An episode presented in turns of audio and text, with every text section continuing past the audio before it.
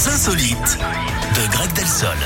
On parle de quoi On va où On va en région parisienne, Eric, avec Oui. ce choix fort hein, de la ville de Pantin, en Qu'est-ce Seine-Saint-Denis. qu'ils ont fait Le maire a décidé de renommer la commune Pantine en 2023, mesure symbolique au nom de l'égalité entre hommes et femmes.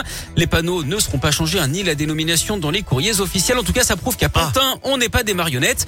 Bon alors, c'est très bien, on valide, hein, évidemment, mais on a un peu plus de doutes hein, si on faisait pareil dans la région, notamment à Mâcon, en Saône-et-Loire, ou alors le quartier de Montchat, à Lyon, ou encore euh, finalement la commune de la Bourboule dans le Puy-de-Dôme qui pourrait être renommée la Bouboule hein, pour dénoncer la grossophobie.